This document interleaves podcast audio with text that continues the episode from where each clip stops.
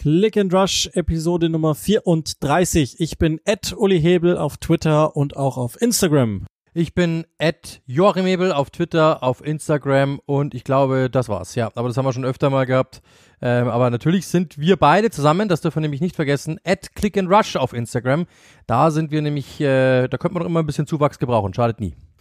Ja, sagt's euren Freunden und Freundinnen weiter oder was sagt man an solchen Stellen immer? Also im Ernst, es schadet wirklich nicht. Könnt mit uns immer kommunizieren, könnt uns da schreiben, einer von uns beiden, also wir lesen beide natürlich unsere Privatnachrichten sowieso, aber da, wenn ihr, wenn ihr Fragen beide habt oder sowas oder bezüglich des Produkts irgendwie, dann gerne hier. Wir sind in der entscheidenden Woche wahrscheinlich in dieser Premier League. Das ist jetzt kein so großes Geheimnis, bevor wir aber dann uns erneut um Arsenal gegen Manchester City kümmern und vor allen Dingen das, was jetzt so passiert ist an, am Wochenende bezüglich den beiden, gibt's die eine Nachricht. Wir nehmen am Montagabend auf und da gab's vor wenigen Stunden die Nachricht, dass äh, Christian Stellini auch nicht mehr Interimstrainer bei Tottenham Hotspur ist, sondern zum zweiten Mal binnen 29 Tagen, das habe ich extra nochmal nachgeguckt, ist also ein Trainer entlassen worden bei Tottenham. Und man muss sich jetzt mal vorstellen, was da im letzten Monat alles passiert ist. Äh, dieser Conte Rand, dann ist er entlassen worden, dann Paratici, der zum Aufhören gezwungen wurde, dann ähm, furchtbar schlechte Leistungen, unter anderem Niederlage gegen Bournemouth, dann ähm, jetzt Newcastle und Stellini, der weg ist. Das jetzt mal so als kleiner Appetizer, aber logischerweise müssen wir vor allen Dingen über die ersten 20 Minuten des äh, Newcastle-Spiels sprechen. 6 zu 1 Sieg Newcastle gegen Tottenham Hotspur. Und das ist ja dann letztlich der Grund für die neuerliche Entscheidung. Und jetzt arbeiten wir uns da rein nach ins Thema rein, was das heißt, was das grundsätzlich, wo die Gründe liegen etc. Aber vielleicht fangen wir erstmal bei diesem Spiel an, weil das ist ja fast schon monumental. Hast du da wirklich Lust drauf? Hast du so viel Zeit mitgebracht? Also das geht ja in 20 Minuten, das ist ja das Schöne. Das nach genau 20. 20 Minuten 0 zu 5 hinten äh, ist unfassbar. Also ich habe echt selten sowas erlebt. Ähm, das ist, das ist einfach nicht zu erklären. Und äh, also diese Mannschaft ist ja eigentlich zusammengestellt worden für Antonio Conte. Sie ist zusammengestellt für, für ähm, ja schon Laufstärke, für Fußball, für, für, für Bissigkeit auch. Da legt er ja Wert drauf. Das heißt, das muss ja dann schon irgendwie einfach ein Einbruch sein. Und deswegen, ich bin ehrlich gesagt gleich ein bisschen, bisschen äh, komisch belegt gewesen, weil Christian Cellini ist halt einer aus dem Conte-Team und er gehört ja trotzdem irgendwie dazu. Und trotzdem ist irgendwie äh, in dieser in dieser Personalie noch ein bisschen Christian Cellini drin und ein bisschen Antonio Conte drin. Das ist so so rum ist es richtig. Ein bisschen Antonio Conte drin und das ist ja das ist ja kein Neuanfang, sondern es ist ja nur quasi Antonio Conte halbiert.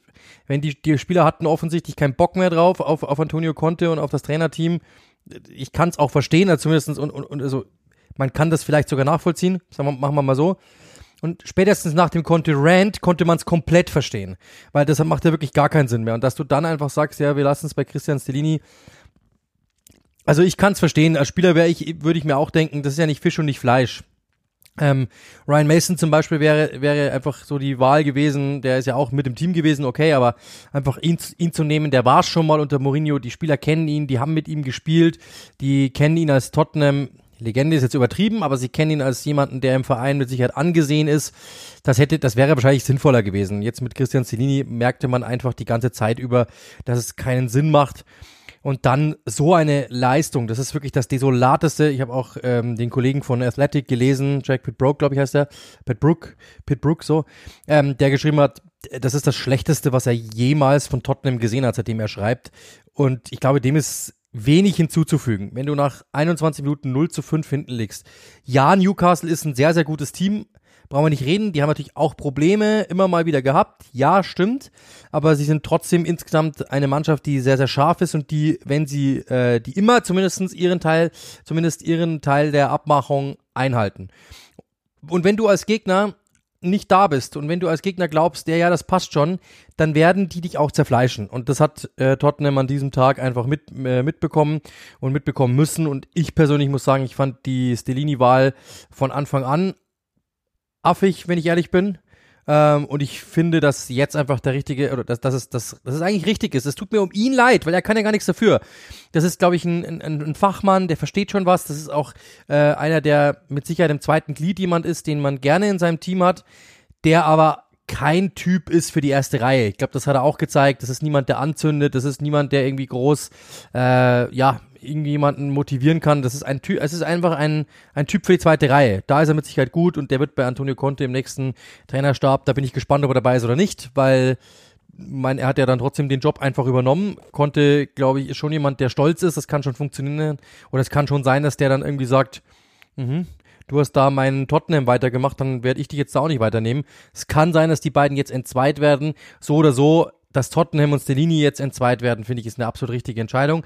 Nichts gegen Stellini, aber die Wahl war einfach, da war noch viel zu viel äh, Conte-Couleur drauf. Ja, der ganze Stab, Antonio Conte, ist ja da geblieben, deswegen gehe ich jetzt ehrlich gesagt nicht davon aus, dass das äh, irgendeine Bedeutung hat, sondern das ist wahrscheinlich so eine Art Abmachung gewesen, dass man glaube ich, da einigermaßen sauber rausgeht. Und ähm, wir haben uns ja damals, ich erinnere mich daran, wir haben uns ja damals auch schon gewundert, als der den Job bekommen hat, weil eigentlich alle damit gerechnet haben, dass es wieder Ryan Mason wird, weil, das ist ja das Erstaunliche, ist jetzt fast genau zwei Jahre her, dass Mourinho im April, da gab es allerdings noch ein Pokalfinale, EFL Cup Finale, dass der gehen musste. Und damals hat es Ryan Mason eben übernommen und alle waren eigentlich ganz zufrieden. Und irgendwie ist man davon ausgegangen, dass der das machen würde, wohl auch, weil Stellini ja nicht nur im Stab von konnte, sondern mutmaßlich sein best, keine Ahnung, aber sein bester Freund ist und dass der das jetzt übernommen hat, mag aber auch daran liegen, dass Stellini ja Conte vertreten hat in der Zeit, als der krank war, operiert worden ist und da lief es erstaunlicherweise ziemlich gut und da galt der als jemand, der gut rankommt an die Truppe, aber mir geht's schon auch wie dir, also deswegen haben wir damals ja auch den Kopf geschüttelt, weil das ist ja, das ist ja, was, was, was willst du denn damit sagen? Du entfernst zwar Antonio Conte, aber ist der das Problem oder ist es vielleicht einfach die grundsätzliche Herangehensweise von ihm? Und nochmal einmal ganz kurz die Schleife zurückzunehmen aufs Spiel. Das ist natürlich Wahnsinn. Die, die spielen mit, mit Viererkette, mit Porro und mit ähm, Perisic auf Außen. So, da geht's schon mal los. Das, also ich musste parallel arbeiten, habe nur die Aufstellung gesehen und mir gedacht, sag mal, was, was genau hat der davor?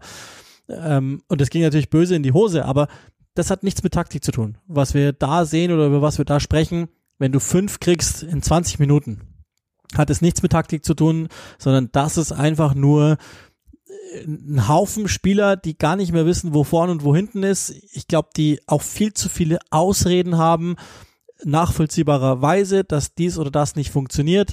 Wir haben eh öfter mal über die Mentalität gesprochen. Jetzt kriegen Contes Aussagen auch nochmal einen ganz anderen ähm, Anstrich. Und das finde ich schon, also egal was passiert, so da aufzukreuzen, das eben nicht zu leisten. Das ist rotzfrech für eine Erstligamannschaft, die für sich beansprucht, Champions League Fußball zu spielen und jeder Einzelne für sich ja auch Höheres beansprucht und jeder Einzelne äh, durchaus bereit war, für sich auch ähm, Ziele zu formulieren, die auch nicht gering sind, sozusagen nochmal, man kann darüber sprechen, daher ist das ein Viererkettenverteidiger? Nein. Perisic ist das ein Linksverteidiger in der Viererkette? Ja. Niemals. Poro Rechtsverteidiger in der Viererkette? Niemals.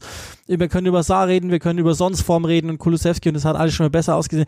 Ist mir wurscht. Fünf in 20 Minuten, sorry. Das ist, da müssen wir nicht drüber diskutieren und da haben alle völlig zu Recht auch äh, genau auch, auch in diese Kerbe geschlagen. Das ist der vorläufige Tiefpunkt. Tottenham war vor vier Jahren, sind sie ins neue Stadion gezogen, waren in der Saison 18, 19 im Finale der Champions League. Und alle Topspieler damals haben zum zweiten oder dritten Mal verlängert. Wir wissen, dass Pochettino seinerzeit ein paar Veränderungen gerne gehabt hätte im Sinne der Reibung. Das haben sie damals nicht geglaubt. Der Nukleus ist zusammengeblieben. Aber was seither passiert ist, ist beispiellos an saudämlichen Entscheidungen. Teilweise verschuldet, teilweise nicht. Und das muss man schon, finde ich, nochmal rausstellen. Nicht jede Entscheidung im Vakuum betrachtet ist komplett daneben. Also die, die zum Beispiel eine Amtsnahme von Jose Mourinho alleine ist nicht verkehrt. Wenn man überlegt, wer ihm zuvor gekommen ist und wer ihm dann wiederum folgte und dass dann Conte kam, ist für mich schon, ehrlich gesagt, Wahnsinn. Für die Paratici-Nummer können sie wahrscheinlich nicht unbedingt was, dass der dann gezwungen worden ist, aufgrund einer Sperre, die noch von den Juventus-Tagen zurückgeht. Aber Lirum Larum, wir enden jetzt hier im April 2023 und haben einen Verein, der keine starken Leute hat, außer Daniel Levy, der, das haben wir ja schon vor einigen Jahren immer mal wieder rausgearbeitet, den einfach die das Entscheidungsglück verlassen hat, wenn man es mal Glück nennen darf. Wir haben einen Verein, der ohne starken sportlichen oder Schrägstrich überhaupt Leiter da ist. Wir haben einen Verein, der ohne Trainer da ist. Wir haben einen Verein, der eigentlich nur noch ein paar Kaderleichen hat und ein paar Bausteine, von denen wir denken, dass es sein könnte. Wobei auch das in Frage zu stellen ist nach so einem Ergebnis, weil, sorry, also ich, ich glaube, das kulminiert alles und zeigt, wie, wie schlecht Tottenham die ganze Zeit jetzt entschieden und gearbeitet hat und wie, wie ich weiß gar nicht, wie man das nennt soll, aber wahrscheinlich ist es echt so, dem, dem, dem, Verein, dem Spielern, wahrscheinlich der Mannschaft einfach zu viele Ausreden hingelegt hat mit, naja, konnte, hat, und das möchte ich auch gar nicht wegdiskutieren. Der hat die sicherlich zersetzt, emotional zersetzt. Das ist mir schon klar, dass der die auch mit diesen Reden getroffen hat, in Einzelteile zerlegt hat, dass die verunsichert sind, dass die vielleicht keinen Bock mehr haben, dass die auch einfach nur total ermattet sind von diesem ständigen Druck, den sie von Conte bekommen haben und davor schon von Mourinho und dann den Gegenteil von, von diesem was auch immer diese Nuno Espirito Santo äh, Geschichte hätte sein sollen, wenn es mal fertig ist. Das kann ich schon alles nachvollziehen. Dass ähm, Einzelne ja ihre Leistung gebracht haben immer. Also Heuber zum Beispiel kann man ja nie einen Vorwurf machen. Das war ja der, der Kane. immer konstant war. Kane auch auf eine That's Weise, it. dass der auch müde ist. Ja, also ich, ich, bin jetzt auch noch nicht bereit, dass ich jetzt Son, okay, die Dreiviertelsaison war jetzt nicht gut, der Rest, da ist er eigentlich auch über jeden Zweifel haben. Da, da, will ich jetzt auch noch nicht hergehen, dass ich, dass ich da jetzt voll drauf haue in dem Sinne, auch wenn ich mir schon klar ist, dass ich, dass ich das auch gerade gemacht habe und das Kollektiv auch durchaus in die Pflicht so nehme. Aber mir, mir ist all das klar, dass, dass diese Spieler viel erlebt haben und dass das für die wahnsinnig anstrengend sein muss. Und nochmal, sie haben, es gab ja Leistungen der Saison zu Beginn, wo wir dachten, jo, so sieht's aus. Aber egal was passiert, und wenn du gegen Newcastle, das ist ein Top-Team in der Liga, die werden wahrscheinlich Top 4 finishen. Wenn du gegen die verlierst, einverstanden. Wenn du vielleicht am Ende auch 2-0 verlierst, einverstanden. Wenn du auch, keine Ahnung, 4-1 verlierst, kann auch mal sein. Aber diese 20 Minuten oder die, ich hab, musste ja parallel arbeiten, ich habe die ersten 10 Minuten nochmal angeguckt. Also sorry, aber was soll der Scheiß?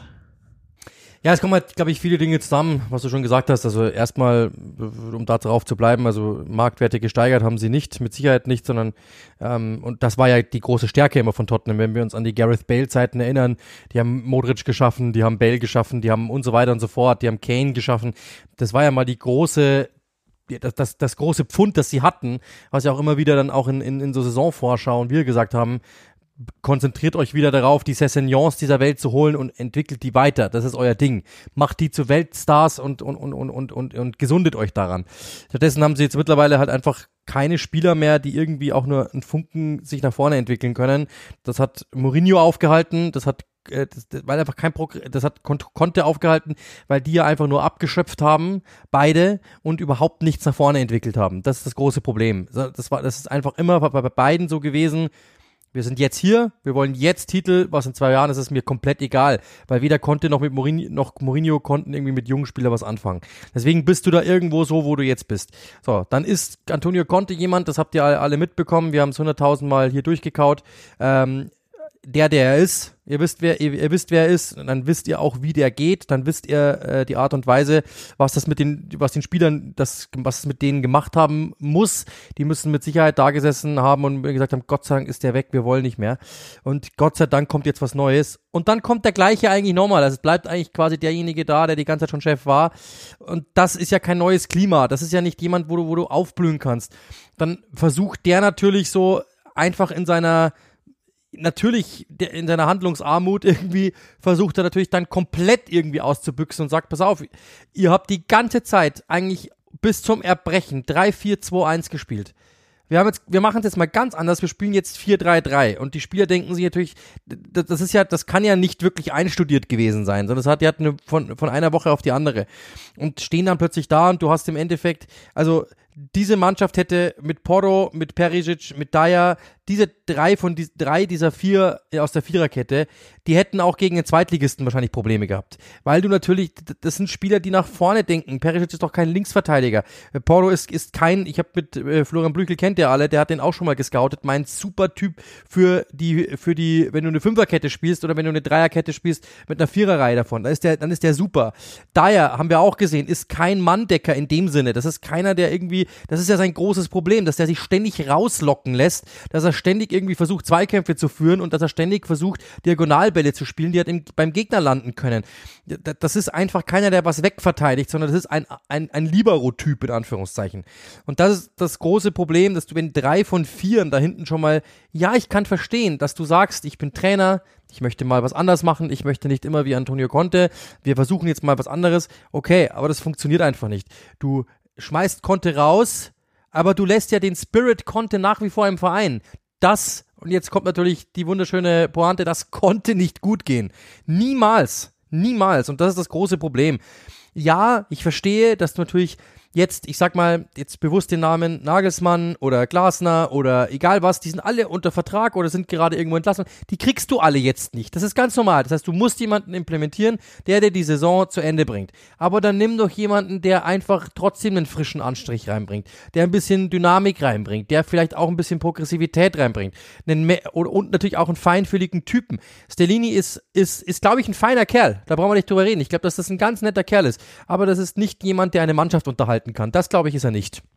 Und dazu kommt er e, kommt eben noch drauf, dass er die Spieler, ich persönlich ist es doch dasselbe. Ich würde mir auch denken, wenn der entlassen wird, dann würde ich mir auch denken, naja, es ist doch das gleiche wieder. Also der wird doch vielleicht sogar noch mit Conte drüber sprechen. Der Conte wird dem doch gesagt haben, der und der ist Mist, der und der macht das und das nicht. Das ist ja, das ist ja dasselbe nochmal. Also, das ist doch totaler Quatsch. Du lässt dich doch nicht von, ein, von, von, äh, einem, äh, von einem Mädchen oder einem Jungen oder wie auch immer betrügen und nimmst dann die Schwester oder den Bruder. Das ist doch Quatsch, das ist doch dasselbe dann wieder. Du weißt doch ganz genau, die werden zusammen geredet haben. Das machst du doch nicht. Und das ist halt genau der große, das große Problem, dass diese Mannschaft natürlich dann gelähmt worden ist dadurch und dass die natürlich sich jetzt auch irgendwie denken, selbe was wir bei Leicester ja hatten letztes Mal, ähm, die wissen alle, hier zerbricht gerade was, hier zerbricht etwas zum dritten Mal. Ähm, eigentlich haben wir jetzt gar keinen Bock mehr, so gefühlt. Das ist natürlich da und dann ist natürlich noch dieser, dieses Damoklesschwert Konte über ihm, ihn über ihnen. Dann wissen sie natürlich auch, sie haben eine Saison gespielt, die ist enttäuschend. Sie werden, äh, sie werden wahrscheinlich nicht mehr die Champions League schaffen. Das wissen die alle und dann sitzen sie da und dann kann ich schon verstehen, dass du mal Frust schiebst, okay, aber das alles zusammen ist dann einfach diesem Verein Tottenham Hotspur nicht würdig. Ja, und das ist eben genau das Problem, dass sie, also meine, im Grunde, was du jetzt skizziert hast, es gibt ja einen großen Vorteil beim Trainerwechsel, dass alle nochmal mit einem weißen Blatt Papier anfangen. Okay, wenn es ein Interimstrainer ist, der aus dem Stab kommt, dann nicht. Im Grunde machen sie ja das Gleiche nur in grün, weil Ryan Mason ja auch schon zu eben jenem Stab gehört hat. Das ist ja eigentlich das Wahnsinnige. Mir ist schon klar, dass der natürlich vom Club angestellt war und auch schon vor Conte da war und Stellini natürlich aus dem Team konnte, mit konnte in den Verein kam. Aber äh, für sich ist die Geschichte trotzdem jetzt schon gestört genug. Und ähm, im Hintergrund wird natürlich fleißig dran gebastelt, dass, dass Tottenham jetzt einen neuen Trainer findet für die neue Saison. Da gibt's ja auch schon wieder einige Namen, die gespielt werden. Der Nagelsmann, der, der, auf den sie hoffen und so weiter. Nur auch da würde ich an Tottenhams Stelle tatsächlich ähm, wie soll man sagen, also versuchen, ein besseres Bild abzugeben. Daniel Levy sagt jetzt all die richtigen Sachen in seiner Pressemitteilung, dass das inakzeptabel war, bla bla bla. Das sagt jetzt all die richtigen Dinge, nur jetzt, es geht halt jetzt drum, diesen Verein so schnell wie möglich neu und zeitgleich aber nicht überstürzt aufzustellen. Das ist auch keine leichte Aufgabe, das will ich gar nicht sagen, sondern. Ja, aber attraktiv bist du jetzt nicht, aktuell. Also locken tust du wenig. Nee, und also mein, das ist jetzt die große Frage, was passiert denn mit den Sons, mit den Canes, die jetzt alle so ähm, 30 sind, fast oder schon, ähm, also die, die, die letzten aus dieser 18-19er Mannschaft sozusagen, die zumindest noch auf dem Niveau Leistung bringen, die gehen auch dann oder vielleicht nochmal in, in Richtung Markt und gucken da mal, dann eben, ich meine, die finanzielle Lage ist jetzt auch nicht Weltklasse. Das, man kann jetzt nicht mit absoluten Transfererlösen rechnen. Es sieht so aus, als wäre dieser Club echt richtungslos im Moment. Vielleicht haben die auch schon eine Idee. Nochmal für die Paratici-Nummer können sie nichts. Die Art und Weise allerdings, wie es gesagt worden ist, die finde ich schon erstaunlich, dass Paratici ins äh, Club TV geht, was sagt und ein paar Tage später ist er weg, dann klagt er dagegen und das heißt, wir sind so, so sinngemäß, wir sind zuversichtlich, das haben wir auch schon mal im Podcast kurz gehabt, wir sind so zuversichtlich und ein paar Tage später sagt er, ah nee, doch nicht, ich bin jetzt weg, weil die Sperre ist da. Hä? Also das hätte euch doch von vornherein klar sein können oder ihr wartet halt mal ab. Also es ist schon, es gibt ein paar Fußballvereine, gerade in Europa, puh, kommunikativ, puh, wo man eigentlich denkt, dass Sag doch, wer denn noch? heutzutage Sag's doch mal. Wer denn noch? ja, wir, mein, heu, mein Freund. Heute wollen wir keinen FC Chelsea in der Sendung. Und Nee, nee, nee, in doch, dem, in dem Ort, in dem wir leben, da ähm, würden sich auch sogar zwei Vereine finden, ehrlich gesagt, Ja. über die man auch sprechen könnte. Aber ah, Wahnsinn. Ich, ich muss echt sagen, mir tut's ein bisschen leid für Tottenham, weil, weil irgendwie es so schien in dieser Saison, als könnten sie zumindest an der Kante Top 4 rumhängen. Ähm, sie stürzen aber gerade von der Klippe, glaube ich, und ich rechne Ja. nicht im entferntesten damit, Und dass das was wird. sie waren ja lange Zeit drin und äh, obwohl es nicht lief. Also das haben sie sich auch äh, selbst zuzuschreiben, muss man ganz klar sagen. Gibt da noch einen anderen Club, der sich gerade was selbst zuzuschreiben hat, was unser nächstes Thema sein wird. Aber äh, das ist auf jeden Fall so. Und jetzt ist für mich die Frage, ehrlich gesagt, Nachfolger, wir haben das ja schon mal gesprochen, es gibt ja, äh, Glasner wurde mal gehandelt, Nagelsmann wurde mal gehandelt, äh, wer denn noch? Gab ein paar Pochettino ja auch wieder mal, der, auf den wir auch noch gleich kommen. Aber ganz ehrlich, wenn ich momentan einer dieser Trainer wäre, würde ich es nicht machen. Ich würde es nicht machen, weil du bist gerade mitten im Chaos. Und was ist denn der, was ist denn äh, Best Case? Best Case ist, dass du Dritter wirst.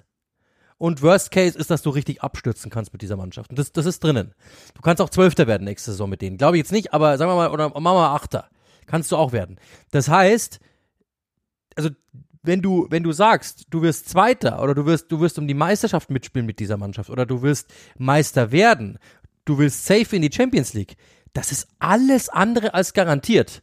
Deswegen, wenn du jetzt ein Angebot von denen bekommst, dann kann dich, können dich eigentlich nur drei Dinge interessieren. Premier League, Geld und halt dieses, diese Aura, die Tottenham hat mit Stadion, mit Name, mit äh, Vergangenheit, mit ist ja ein Big Six Club. Das ist das Einzige, was dich, was dich reizen kann, weil der alles andere, der Kader ist momentan nicht in der Lage. Wir sehen das ja, egal welcher Trainer da ist, sie haben, sie sind nicht in der Lage. Ähm, vielleicht geht sogar noch der ein oder andere, da hat sich viel ab, äh, abgenutzt.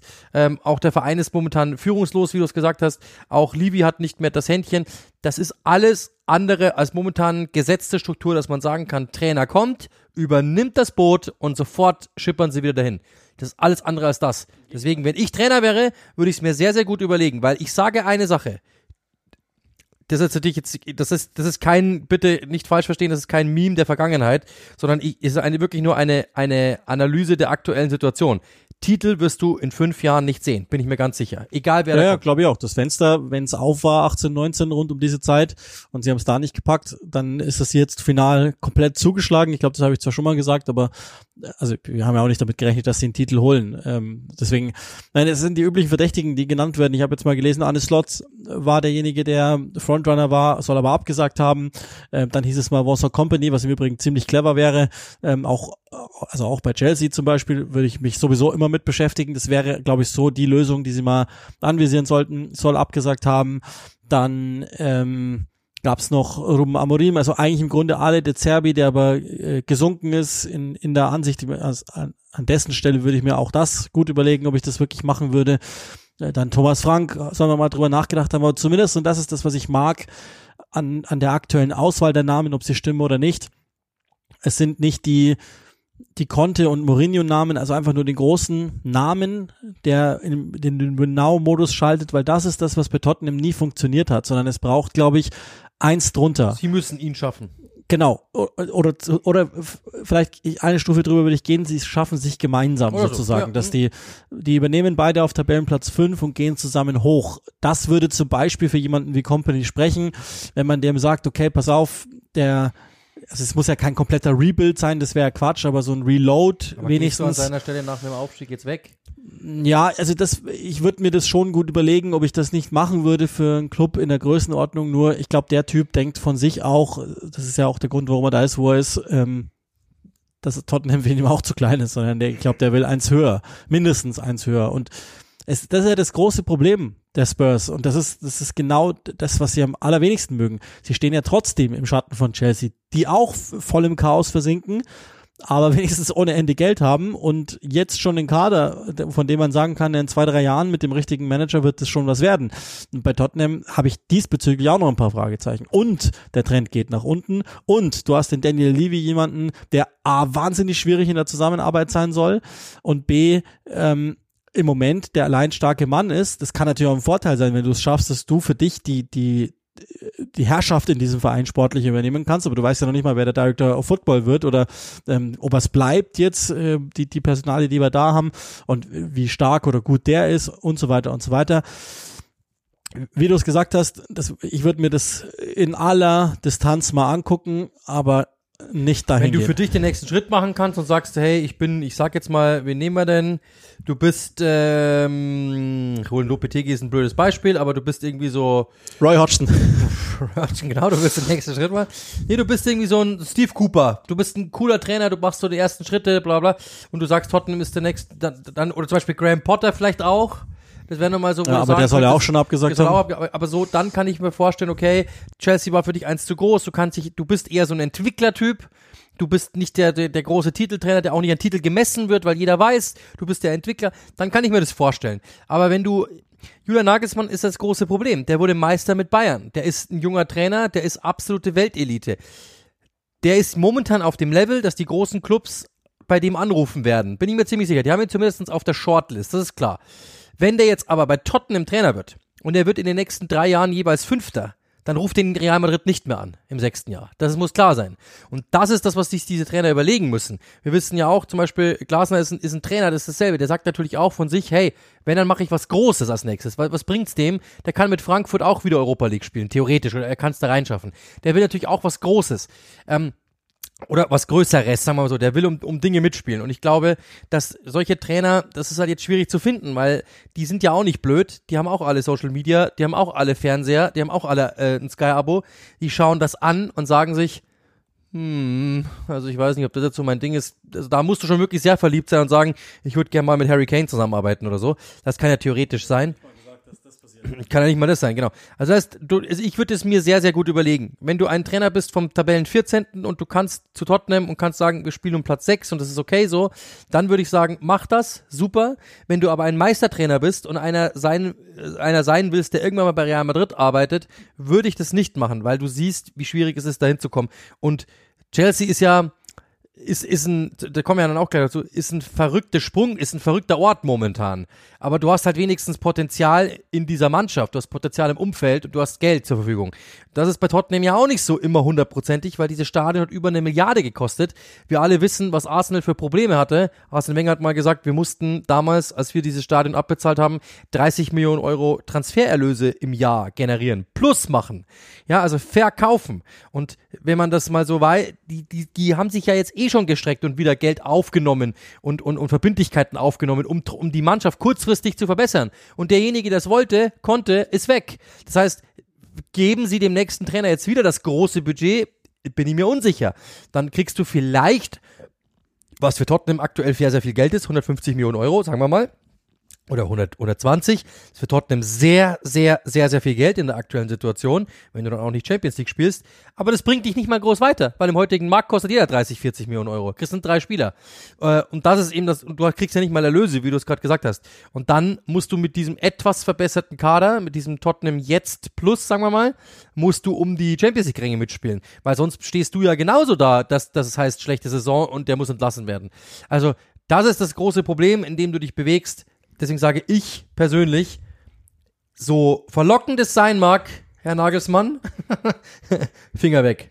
Ja, ich glaube, dafür ist er auch zu klug. Ich weiß nicht. Ich, mal gucken. Ähm, das, das dreckige Geheimnis bei den Spurs ist ja auch, dass Spieler wie Romero wahrscheinlich, die da hingekommen sind, um, um, um die Champions League äh, zu spielen oder in der Champions League zu spielen, die jetzt wahrscheinlich auch sagen werden, ey, ich bin Weltmeister, was ist eigentlich los mit euch? Auch wenn er auch seinen Teil dazu beiträgt. dass es so ist, wie es ist. Also äh, to be continued. Ich glaube, das ist ziemlich sicher bei Tottenham. Das waren in jedem Fall, ich glaube, so weit können wir gehen, in jedem Fall mit die schlimmsten 22 Amtstage eines äh, Interimstrainers, der dann entlassen worden ist. Die, die, die ich mir überhaupt vorstellen kann. Die Entscheidung, dass jetzt der nächste Interimstrainer nach dem Interimstrainer entlassen worden ist, kommt, ist, ich glaube auch beispiellos, aber wir machen halt einfach halt weiter, versuchen diese Saison irgendwie ins Ziel zu retten, ohne dass sie nochmal nochmal gegen die Wand fahren, weil eigentlich ist das ja schon mit mit 120 Sachen voll gegen die Wand und dabei soll im Übrigen nicht zu kurz kommen, gar nicht. Also auch ist jetzt klar, dass es nach einer halben Stunde so klingt, als wäre es zu kurz, aber Newcastle United ähm, so zu antworten, nachdem Est Villa die wirklich sehr gut bespielt hat, ist auch stark. Und die haben gerade in den ersten 20 Minuten all das gezeigt, was sie in der ganzen Saison so stark macht. Das ist so ein richtig ekelhafter Gegner, ganz schwierig zu spielen, physisch stark, kompakt immer gute Einstellungen, ähm, richtigen Pressing-Zugriff und das kommt noch dazu, die Defensive, die trotz 3-0 ja immer noch die, die beste ist. Und deswegen haben wir auch damals gesagt, nachdem sie die erste schwächere Phase gehabt haben, das EFL Cup Finale verloren haben, die gehen nirgendwo hin. Und ich rechne fest damit, ich meine, muss man jetzt auch nicht mehr ganz der große Prophet sein, um, um zu sehen, dass die ersten vier Plätze auch so gut wie eingeloggt sind. Klar, da geht theoretisch noch was, aber ähm, wenn, dann würden wir uns wahrscheinlich irgendwie alle vorstellen, Liverpool und die haben, die sahen jetzt auch gegen Nottingham Forest wieder so aus, als hätten sie einfach andere Probleme zu lösen. Villa, glaube ich, am Ende auch nicht dran. Ähm, Habe ich jetzt am Samstag mir etwas nochmal genauer angeguckt. Das reicht mir auch noch nicht für Champions League und in der Emery sagt er etwas ähnliches und bei Tottenham würde ich tippen, dass die sogar noch zwei Plätze nach unten gehen, wenn es so weitergeht. Und Brighton ist einfach inzwischen bisschen zu weit weg, auch wenn die noch ein paar in der Hinterhand haben im Vergleich zu Newcastle. Also kurzum, ähm, vielleicht ändert sich in der Reihenfolge noch was bei den Top 4, aber ich glaube, das wird es am Ende sein und es wäre auch total verdient, weil, weil Newcastle einfach ähm, Eddie Howe machten. Ja, das ist nämlich genau der Unterschied von Eddie Howe zum Beispiel im Vergleich zu Frank Lampard. Also es tut mir jetzt schon leid, Eddie Howe, dass ich den in einem Atemzug nenne, sorry, aber der hat bei Bournemouth seinen Job hinter sich gehabt, hat zum Schluss ein paar Fehler gemacht und scheint sich die nächsten ein, zwei Schritte genau ausgedacht zu haben, reflektiert zu haben, andere Trainer studiert zu haben, andere Spielweisen studiert zu haben, kommt zurück. Ein Verein, wo es vielleicht verlockend ist, weil das große Geld ja da ist, dass man den, den und den verpflichtet. Er macht es aber mit Auge, holt sich die Spieler dazu, wo wir am Anfang gedacht haben, okay, haben sie es noch nicht ganz verstanden und genau das sind die richtigen. Und deswegen ist, ist oder wäre dieser Platz drei oder auch ins vier wird am Ende auch Platz fünf ein Riesenerfolg und es soll gar nicht zu kurz kommen, dass die ihren Teil auch dazu beigetragen haben, dass Tottenham so mies aussah, aber ähm, unterm doppelten Strich ja. steht die Perspektive Tottenhams. Das war eine Schande. Fertig und aus. Eddie Howe kommt mir viel zu kurz allgemein, der natürlich jetzt nicht der glitzerndste Trainer ist, der nicht der lauteste Trainer ist, aber jemand, der äh, auch in seinen Aussagen immer etwas Wahres drin hat, immer etwas Neues drin hat, wo ich mir echt manchmal denke, cooler Typ. Äh, und ich glaube auch so, was man hört, total detailversessen, absoluter äh, feiner Kerl, sehr empathisch, äh, sehr, sehr fleißig bis zum Umfallen, taktisch echt ein Brain, da wird richtig gut gearbeitet und ähm, deswegen, ähm, das ist quasi mein Eddie Howe Appreciation Tweet, den ich hier imaginär absetze. Ein unglaublicher Trainer, der halt einfach nicht das Charisma würde ich gar nicht sagen, weil das ist schon ein charismatischer Kerl, aber der halt einfach nicht so viel Wert auf Außendarstellung legt, sondern einfach sagt, komm, wir arbeiten lieber. Und das funktioniert und ich glaube, dadurch hat er sich den Respekt der Spieler erarbeitet. Deswegen folgen die dem blind und machen einen richtig guten Job. Also Newcastle United ist ein Gegner, bei dem ich auch bei beiden Teams die Meisterteams, die haben die, glaube ich, beide noch im, im Restprogramm, wenn mich alles täuscht, wo ich immer mal davon ausgehe, dass da ein Unentschieden drin ist, weil die einfach mal ein Spiel haben, wo sie gar nichts kassieren und nichts zulassen. Und hat der Arsenal zum Beispiel im Hinspiel äh, lernen müssen.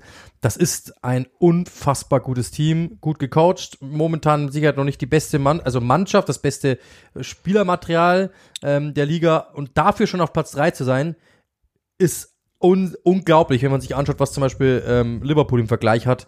Das ist einfach eine sehr, sehr gut gecoachte Mannschaft und sehr guter Trainer. Ja, kann man, glaube ich, genauso stehen lassen.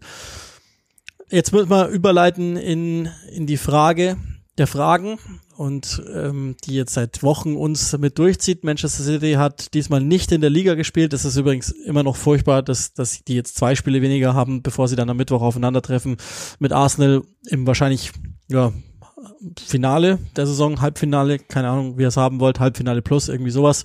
City ist im FA Cup Finale gegen Manchester United. Äh, beide haben ihre Aufgaben da jeweils gelöst und treffen sich dann am, ich glaube, dritten, sechsten im FA Cup Finale. Das, es gibt dann mal wieder die Möglichkeit für Silber für also das zweite dann in der Saison für United oder aber dann wissen wir ja, dass City noch um drei Wettbewerbe spielt. Und jetzt die Frage, und äh, dann stelle ich es jetzt mal ausnahmsweise aus der City-Perspektive. Wie hoch ist die Wahrscheinlichkeit, hm. dass Manchester City Meister wird? Ich sage 75 Prozent. Ich bin, ich bin so sicher wie noch nie, dass sie es werden. Und ich war schon immer eigentlich, ich habe es immer mir gedacht. Das war aber damals einfach nur, ich sag mal, geistige Trägheit, weil ich wusste, was City kann und aus den Vergangenheit und es war einfach nur er erlernt und es war erlernt, dass Arsenal einfach in den, in den, in den letzten Jahren öfter mal was hat, was hat liegen lassen. Beispiel letzte Saison. War auch weit mehr drin, also dass die Nerven ein Thema sind bei diesem Verein. Und die letzten drei Spiele haben mich darin enormst bekräftigt.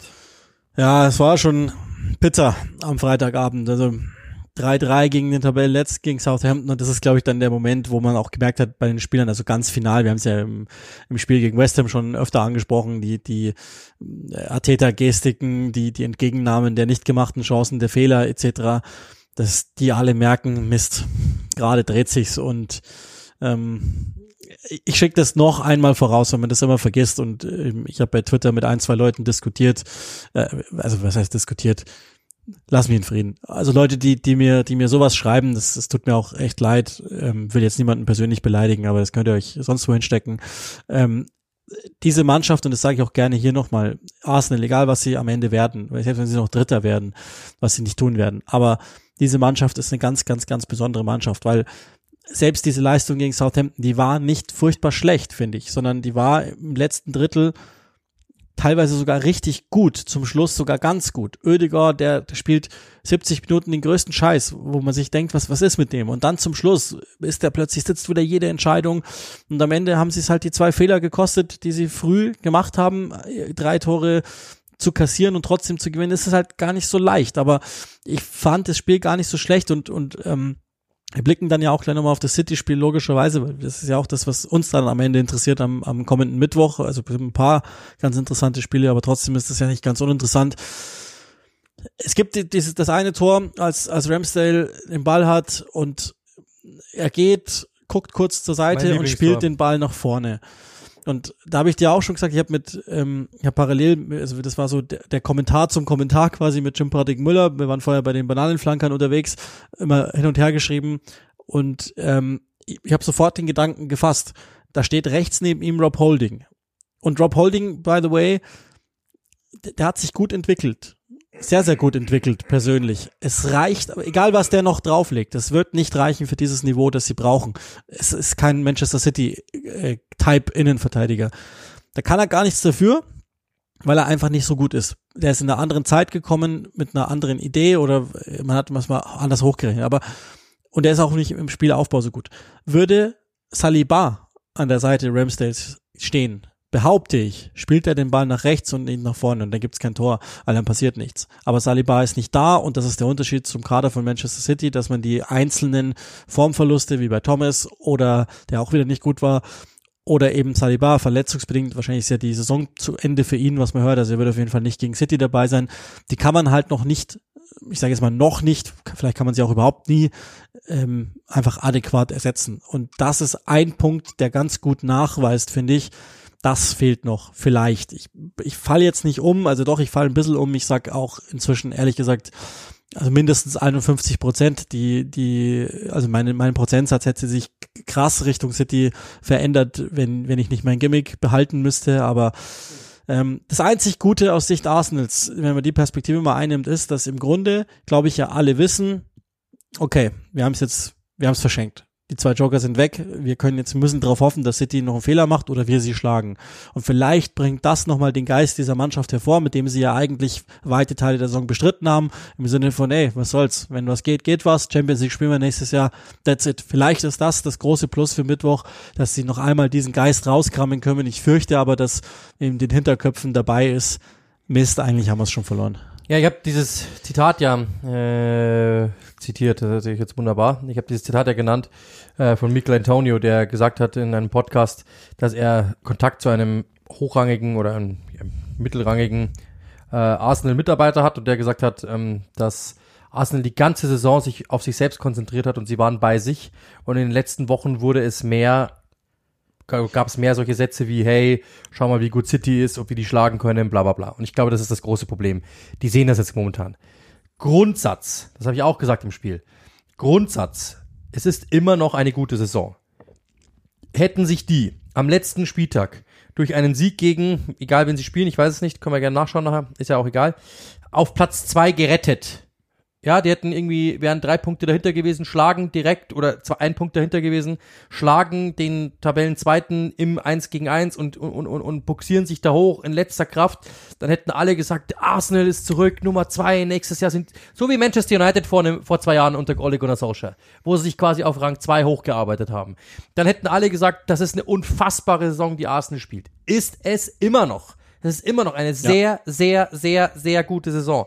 Das Problem ist nur, dass die Aussetzer zum späten Zeitpunkt wiederkommen, weil dann natürlich alle sagen können, typisch Arsenal. Das ist das große Problem. Wenn Arsenal mal am dritten Spieltag, mal am siebten, mal am zwölften, mal am dreizehnten, mal am 27., dann wieder am 31., dann hätten alle gesagt, ja, ist halt, die sind noch eine junge Mannschaft. Die haben die neun Spiele ja. nicht gewonnen. Genau. Das muss man sich mal überlegen. Genau. Neun dann Spiele hätten nicht aber alle gesagt, ja, das ist, das ist ja gar nicht so schlimm und das ist, und, und dann, alles klar, verstehe ich. Die haben auch die wenigsten Niederlagen äh, übrigens auch. Also, ja. Aber es sind ja jetzt im Februar drei Spiele am Stück nicht gewonnen.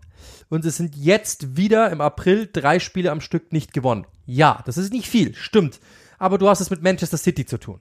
Und wenn du das weißt, dann darfst du dir solche Böcke wie gegen ein Team wie am Freitag gegen Southampton, den Tabellenletzten. Ja, die machen's gut. Ich habe davor gewarnt, aber du musst die knacken. Du musst auch davor West Ham knacken, weil du hattest gegen beide Mannschaften Phasen, in denen warst du 70 Millionen Levels über denen und du hast es trotzdem irgendwie hinbekommen, dass du nicht gewinnst. Und es war einmal der schlechte Start und es war einmal das schlechte Finish. Okay, Fakt ist, es ist der Kopf. Es ist der Kopf. Und du hast es einfach in dieser Phase dann nicht verdient, Meister zu werden. Das muss man wirklich sagen.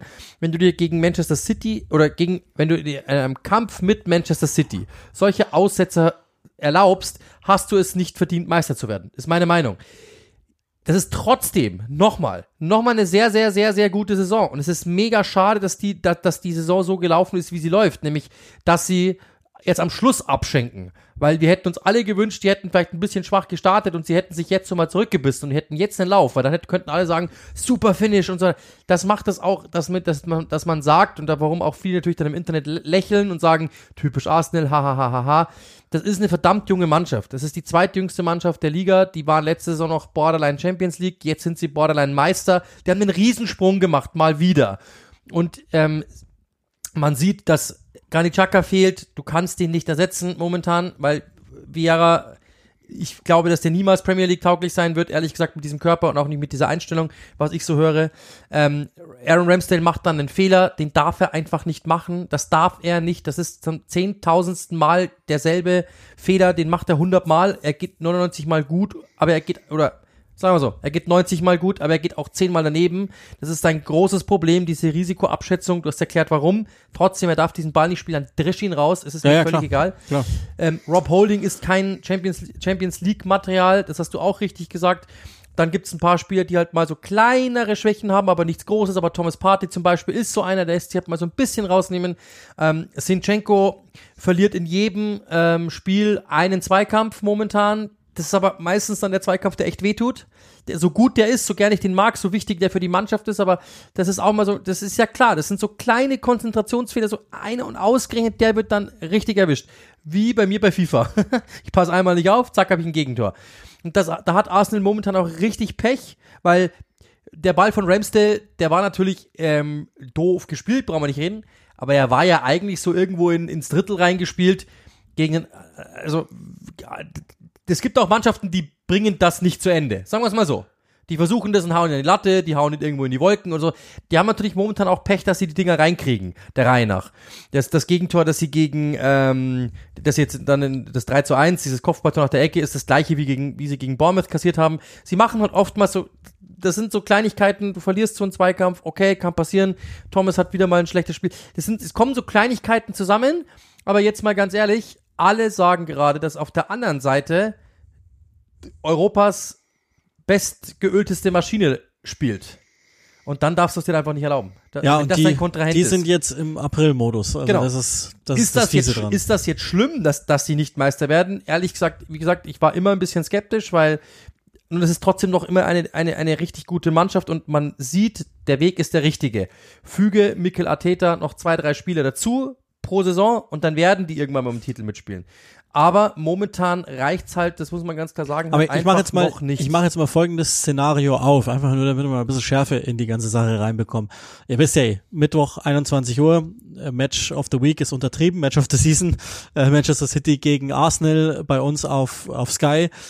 Sagen wir mal, Arsenal landet einen Auswärtssieg bei City. Was dann? Wenn das passiert, wenn das passiert, dann schreibt uns bitte, es gibt irgendeinen Wetteinsatz, den ihr mir, den ihr mir ins Ei legen dürft. Das mache ich. Ich mache ein Video, wo ich singe oder irgend so ein Quatsch. Keine Ahnung. Das passiert, also ganz ehrlich, das glaube ich nie und nimmer. Ich glaube es einfach nicht. In der aktuellen Verfassung diese beiden Mannschaften gegenübergestellt, das wird eine deutliche Geschichte. Und wenn? Wenn, dann glaube ich, dass Arsenal trotzdem, die haben gegen Brighton noch, die haben Newcastle noch, wen haben sie noch? Die, rutschen noch mal aus. Ja, das ist nämlich auch mein Punkt. Also das ist, das ist, glaube ich, das inzwischen ähm, mit der der Personallage, dass ich selbst denke, selbst wenn sie es schaffen sollten, das zu gewinnen, dann ziehen sie es nicht durch, fürchte ich. Das ist, das ist ein bisschen das, was schade ist. Nochmal, ich bleib, bleib jetzt bei meinen 51 Prozent, aber einfach nur, weil ich muss. Ich werde aber auch, ich werde es einfach nicht unterbieten. Ich, ich, um ehrlich zu sein, glaube ich, dass, dass am Ende wird es ein neun Punkte plus Meisterschaft für City, wenn das jetzt so kommt, weil dann, dann ist ja wurscht, wenn, wenn Arsenal jetzt auch noch verliert. Es ist natürlich ein Monster-Match und ich, also das Ding ist ja das grundsätzlich bei Arsenal, dass sie eigentlich in jeder, in der Saison die ganze Zeit über eine Stufe haben drauflegen können, wenn, wenn man dachte, sie sind einigermaßen ausgerechnet, teilweise auch innerhalb des Spiels. Kann das Personal das, das ist das, was ich zu bezweifeln wage. Ist ein bisschen schade, aber das war ja auch klar, dass das irgendwann so kommt. Die hatten halt wahnsinnig Glück mit, mit Verletzten äh, oder eben nicht Verletzten in dieser Saison. Deswegen hat das ganz gut und ganz oft funktioniert. Das haben wir ja ganz früh in der Saison gesagt. Es darf halt auf einzelnen Positionen nichts passieren. Auf genau denen ist was passiert. Ist halt so. Und Thomas ist zwar gesund, aber halt nicht in Form. So. Und dann ist es halt so, wie es ist. Und bei City ist das Problem, dass die erstens mit solchen Ausfällen, dass Nathan Arquette zum Beispiel besser umgehen können. Aber wie viele, wie viele klar. Baustellen siehst du bei City aktuell? Ja, das also äh, wir haben ja mal drüber gesprochen, dass es die schon auch gab im Februar und es gibt in dieses es gibt in dieser Saison schon auch e- einzelne Halbzeiten und das wäre eine Möglichkeit für Arsenal. Es würde ja im Zweifel reichen. Einzelne Halbzeiten, wo ich mir denke, wa- was genau wird das, wenn es fertig ist? Aber die sind halt schon zwei Monate her. Und offensichtlich ist die Reibung, die es damals gab, eine positive gewesen. Und ich habe, ähm, da, da habe ich mit, mit Jimmy dann auch noch drüber geredet. Ähm, als, als du arbeiten musstest, haben wir uns einen Lenz gemacht. Einfach nur, der Unterschied zwischen City in dieser Saison zur letzten Saison ist, und das war mein Fehler, das als Schwäche auszulegen. Wobei ich auch noch nicht ganz sicher bin, aber sie gehen nicht mehr so sehr auf Spielkontrolle, sondern sie haben etwas Chaos drin, das aber total ergebnisorientiert ist. Das ist der Haaland-Faktor. Das manchmal ist es mit ihm halt nicht möglich, einfach nur kombinieren. Er geht, er geht zurück auf die Zehnerposition und kombiniert und kombiniert und dann dreht er auf und dann kombiniert er wieder, sondern das ist einfach derjenige, der wenn du ihm den Ball gibst, passiert's oder es passiert nicht, dann ist der Ball halt weg. Aber das ist ja gar nichts Schlechtes, sondern im Moment, so wie sie es spielen, ist es sogar ein fetter Plusfaktor. Also ich habe eh nie den, den Käse eh nie geglaubt, dass, dass, dass Haaland das Team schlechter macht oder irgend so ein Scheiß. Habe ich nie geglaubt, aber im Moment ist das, glaube ich, das ist der fette Unterschied im Vergleich zu den letzten Jahren bei City, dass das kann natürlich auch schiefgehen, aber im Moment glaube ich, dass der absolute Plusfaktor ist. Und ganz ehrlich, also Ha- Haaland gegen Holding. Also ich, ich habe jetzt schon Bauchschmerzen, wenn ich bloß dran denke. Ja, Also, frag mal Rob Holding, der hat wahrscheinlich schon wochenlang Durchfall. äh, also das ist ja. Aber das Ding ist ja, das, das habe ich, ist, meine Theorie ist auch, ähm, Manchester City hatte in den letzten Jahren um diese Zeit schon einen Vorsprung. Meistens. Und sie- das, es war sehr, sehr häufig dann so, dass sie sagen konnten, wir nehmen mal den einen oder anderen Spieler raus, ähm, wir lassen den, wir, wir, wir konzentrieren uns auf die Champions League. Darunter hat aber die Champions League auch gelitten, weil die Spieler natürlich auch nicht mehr genau wussten, in welchem Wettbewerb sind sie jetzt eigentlich zu Hause und das nimmt alle Spannung raus. Jetzt sind die in allen Wettbewerben äh, noch dabei und sie sind in allen Wettbewerben angestrengt. Und ich glaube, dass das in dieser, ihr alle kennt diese Guardiola-Vergangenheit, dass ja eigentlich im März schon immer alles durch war. Weil es ja bei den Bayern auch immer, es war bei City oft so. Ich glaube, dass ähm, und kurioserweise war es ja auch so, als sie gegen Liverpool äh, dieses Jahr hatten, wo sie bis zum Schluss fighten mussten, waren sie im Champions League Finale. Ich glaube, das hilft dieser Mannschaft einfach. War das nicht so? Ja, ich glaube schon. Ja, ich glaube auch. Und das letztes hilft, Jahr war es ja im dieser Endeffekt Mannschaft auch so, ja. enorm einfach, dass sie alle konzentriert bleiben. Guardiola sagt das auch immer. Ähm, es hilft, wenn die Mannschaft eben nicht äh, raus ist und wenn die Mannschaft eben nicht äh, unter der Woche nach Hause geht, sondern es hilft, dass wir in allen Wettbewerben zusammenbleiben und dass die Mannschaft spielt. Warum? Das ist, glaube ich, bei Guardiola wirklich ein wichtiger Faktor, weil Guardiola ist wie kein anderer schafft, Spannung hochzuhalten. Das nervt dich irgendwann mal, aber er wird dir, er wird, da bin ich mir ganz sicher, Ateta macht das ja auch, da brauchen wir nicht reden, aber Guardiola nochmal auf einem ganz anderen Level. Der weiß nochmal, der, der wird diese Mannschaft nochmal hunderttausendmal hochpushen bis zum Limit und er sagt denen, es sind jetzt noch, wie viel sind es, vier Wochen? Reißt euch zusammen, diese vier, fünf Wochen und wir werden da oben stehen und wir werden, wir können alles gewinnen dieses Mal. Und dann kommt der Faktor dazu, den du auch gesagt hast. Ähm, bestes Beispiel war das Spiel gegen Southampton. Arsenal haben wir ja gesehen, was die gemacht haben und Southampton hat es ähnlich gemacht wie gegen City. Die haben sich breit aufgefächert hingestellt, so dass du schon mal überlegen musstest, wen spiele ich als nächstes an, weil du kamst gar nicht so locker über die Mittellinie hinaus. Du konntest gar nicht so die, über die Mittellinie spielen. Das hat schon lange genug gedauert. Äh, Southampton hat das gut erstmal unterbunden, dass die durch, dass die sich mal durchspielen können bis über die, über die Mittellinie. Dann haben sie, sobald sie gemerkt haben, okay, es geht ins letzte Drittel, haben sie sich zusammengezogen und wussten, okay, jetzt müssen wir wirklich die Box verteidigen. Jetzt ist das, das haben sie gegen City auch gemacht. Die haben sehr, sehr lange, sehr, sehr gut gegen City ausgesch ausgeschaut. Zwei Dinge kamen dann dazu. Sie haben da nicht so zuschlagen können. Warum? Weil City halt nicht die Fehler gemacht hat, die Arsenal gemacht hat. Das ist Punkt eins auf der einen Seite. Auf der anderen Seite, irgendwann schlägt weiß gar nicht mehr wer, Kevin De Bruyne natürlich, schlägt den Ball irgendwann einfach mal blind hoch in den Strafraum und Haaland macht aus dem Nichts das 1 zu 0. Die hatten bis dato keine Großchance. Und der, der, der macht den einfach. Das ist das, was du vorher meintest. Und dann, glaube ich, sind wir mit dem Thema auch durch.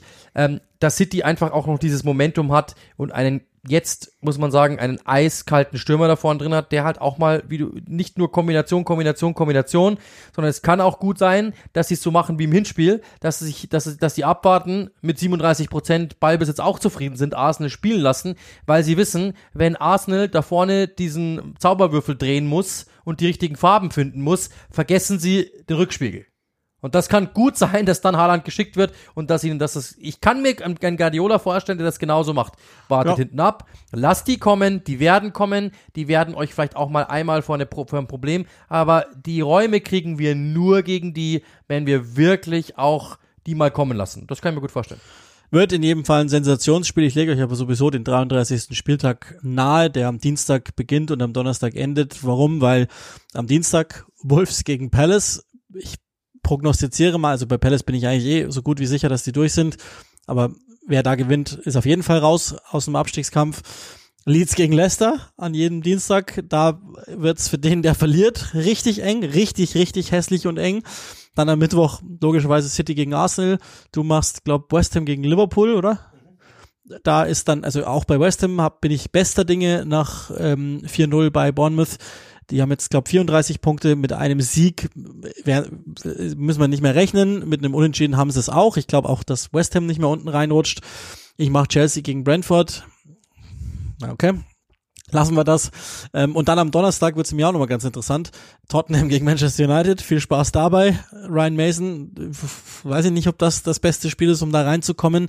21.15 Uhr und um 20.45 Uhr schon Southampton gegen Bournemouth, die oh, komischerweise jetzt mal wieder was auf den Deckel bekommen haben.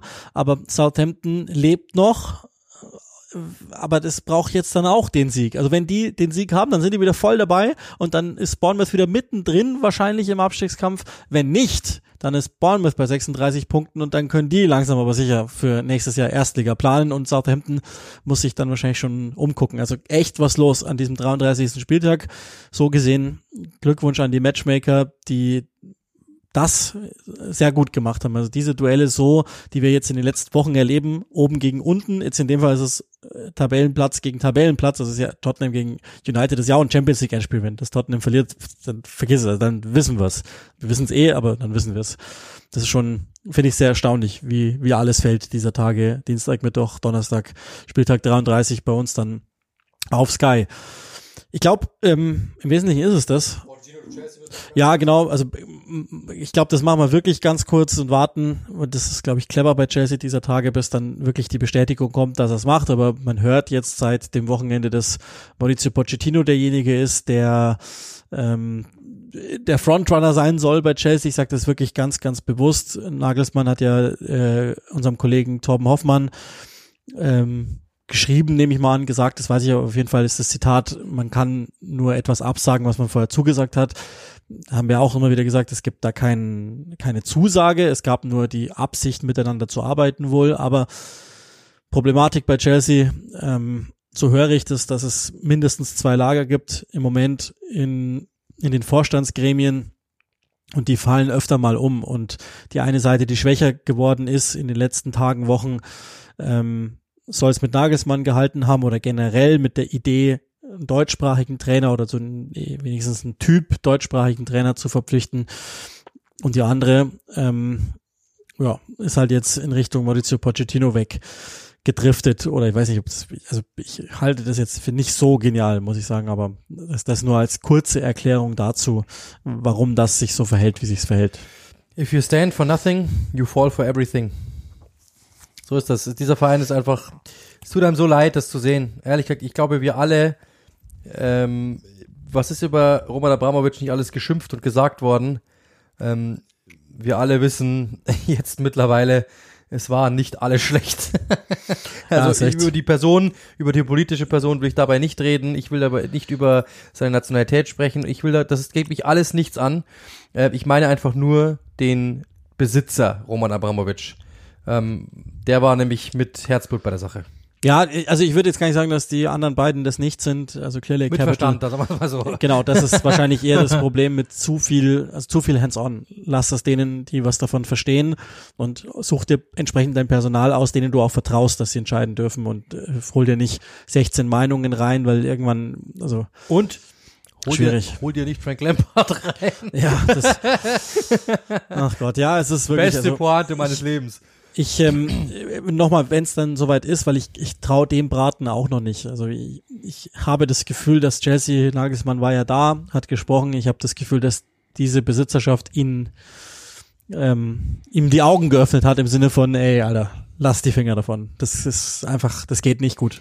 Und ja, es gibt ja auch Ralf Rangnick, der das gesagt hat, ähm, dass äh, das ist momentan kein Ort, an dem man arbeiten sollte. Und ich glaube auch, also ich weiß, ich, wir wissen es wirklich nicht. Das ist jetzt nicht, wir kokettieren nicht, aber ähm, ich kann mir gut vorstellen, Julian Nagelsmann und Ralf Rangnick, dass die vielleicht noch einen Draht zueinander haben, dass der den mal angerufen hat und gesagt hat, lass es echt sein, du, ich war in der Premier League, ich weiß, wie schwierig das ist, dann auch noch mit diesem Board. Ja, Nagelsmann hat auch ein paar intelligente Leute genau. rund um ihn rum, genau, genau, genau. die lange dabei sind, die clever sind, äh, sich auskennen, vernetzt sind, die ihm sicherlich auch sagen, du, ja. aus unserer Sicht, hm, weiß ich nicht, ob das so clever ist.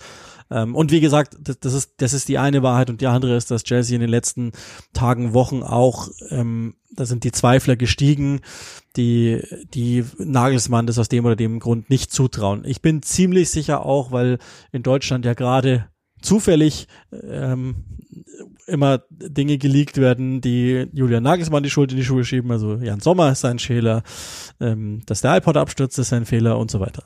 Und das äh, spielt, glaube ich, auch mit rein, dass man in England denkt, äh, vielleicht ist der ja gar nicht so gut, ähm, was dann wiederum dafür spricht, dass die dass das Wissen und, und der Charakter und die eigene Idee nicht so stark ausgeprägt ist, wie es wie es sein soll. Vielleicht ist das auch normal in dieser Phase, wenn überhaupt nichts läuft, dass man alles nochmal drei- und vierfach hinterfragt. Aber ähm, wenn man sich mal entschieden hat und so haben wir es ja öfter gesagt, dass im Grunde eigentlich alles klar war, dass, dass man sich intern darauf verständigt hat, okay, das ist derjenige, der es machen sollte, dann darf man halt auch nicht noch 16 Mal anderweitig drüber nachdenken und ähm, nochmal, also das wäre ja total, das wäre ein Gespräch, wo ich so gern dabei gewesen wäre, als Nagelsmann da war, sich das alles angehört hat.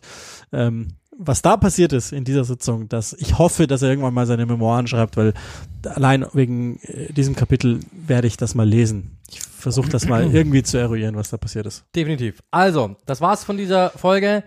Wir schreiben den 24. April. Uli hat am 25. April Geburtstag, Dienstag. Ähm, schreibt ihm bitte alle eure Glückwünsche bombardiert ihn, er freut sich, da wird sonst, sonst schreibt ihm ja keiner. Dann könnt, könnt, könnt wenigstens ihr ihm mal schreiben. Also in diesem Sinne, viel Spaß mit der Folge, schöne Woche, nicht vergessen, Match of the Week, Arsenal gegen Manchester City, aber wer das vergisst, glaube ich, der hört auch diesen Podcast nicht, der hat ganz andere Probleme. Also, und wer ihn hört, der und so weiter. Und wenn ihr mich hören wollt, Liverpool gegen West Ham, wenn man dich hören will, Chelsea gegen Brentford.